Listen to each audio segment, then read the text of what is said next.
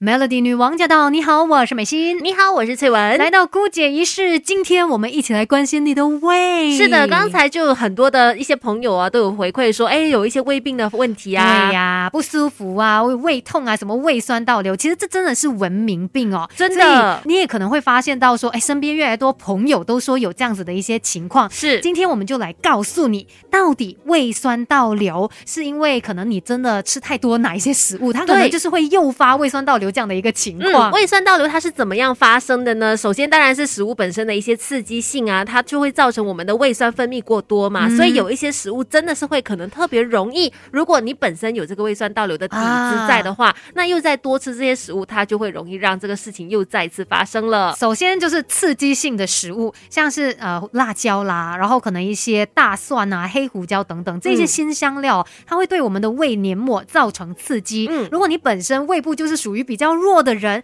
就避免了，OK，少吃一些些这些有辛香料的食物，什么麻辣火锅啊，想到就觉得很好吃啊，什么这些东西都不适合你们吃的。再来的话呢，属于有咖啡因的饮品也都是你们不行喝哦，因为还有咖啡因的饮品，像是咖啡啦、浓茶啦等等，都会因为刺激胃酸大量分泌嘛。有的人可能甚至因为吃巧克力而已，它也都会发生胃酸倒流。为什么呢？因为吃巧克力本身它是有咖啡因的哦。OK，其实我之前自己也经历过这个胃酸倒流的情况嘛，真的蛮多东西不能吃的，尤其像我最爱喝的咖啡，就要戒口好几个月这样子啦。嗯，要不然它是很快就会让你又在发作的哈，又会很不舒服了。然后再来呢，油炸食物、一些高脂的饮食哦，也要尽量的避免啦，因为过多的油脂它就会让你的胃排空变得更慢，食物呢就会在这个胃里面停留太久，然后又不好消化，就会让你这个胃酸一直过度的分泌，也会加。加重你胃酸倒流的症状。对，再来的话，像含糖的食品或者饮料，比如说糖果啊、蛋糕、面包、汽水等等，也都会刺激胃酸大量的分泌。所以下午茶的咖啡配蛋糕，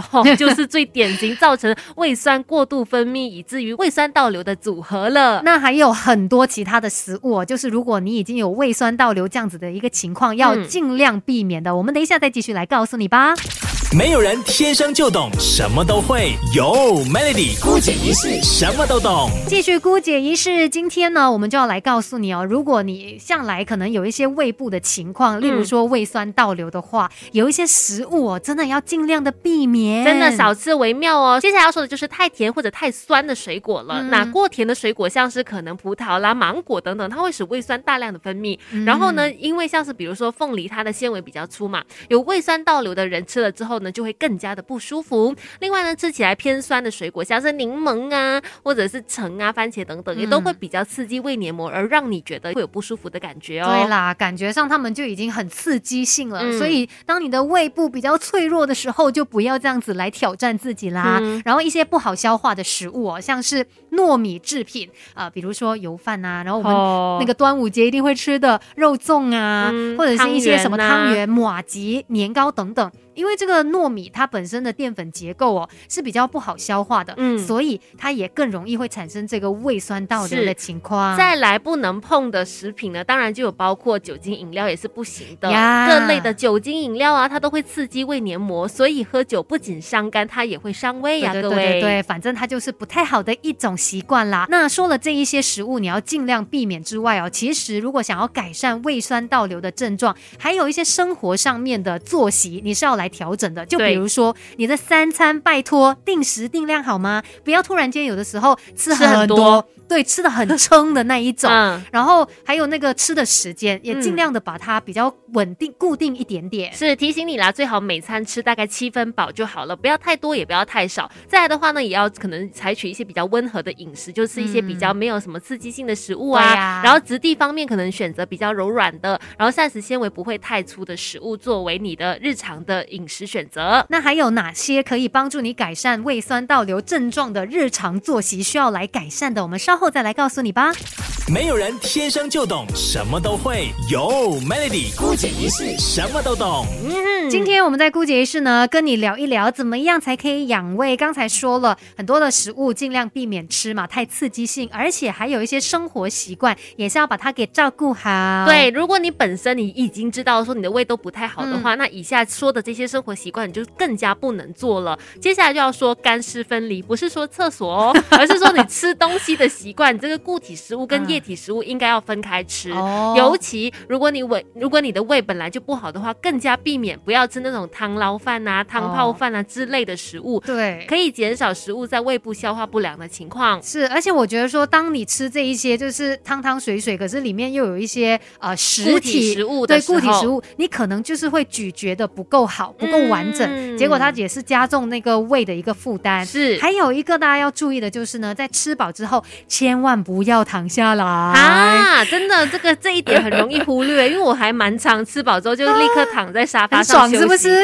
对，其实这么做是不行的，很不好哦。对，就是胃没有办法好好的，你知道发挥功能，然后也会影响它消化的这个事情。然后再来呢，压力其实也是会导致这个胃酸倒流的哦，所以尽量也是做一些会让自己愉快的事情，然后不要这么的压力，放松放松，找到方法去让自己呢心情畅快一下。比如说可以吃一些对身体是有益的养胃的食物，我觉得这应该是可以让心情变好的方式之一吧。耶！所以接下来要教你做的这一道养胃料理呢，就是枸杞南瓜黄小米粥。首先要准备的就是八十克的黄小米，它不是一个人哦，就是我们常听到哦小米小米，其实它有分一些种类的。这个黄小米呢是另外一种种类，而且它对于这个胃部来说是更好消化的一种食物。对，那黄小米你要准备八十克，再来南瓜的部分呢，准备两百克，水适量，枸杞十克，还有盐也是适量的。做法也非常的简单哦，我们先来洗这个黄小米，在洗的时候呢，不要太用力的去揉搓它，轻轻的掏洗，这样子可以避免那个营养流失。对，然后洗好的黄小米呢，就放入锅中，再加入适量的水，我们用中火把它煮到滚开。另外呢，就很简单啦，准备这个材料：南瓜去皮洗干净，再切成块状。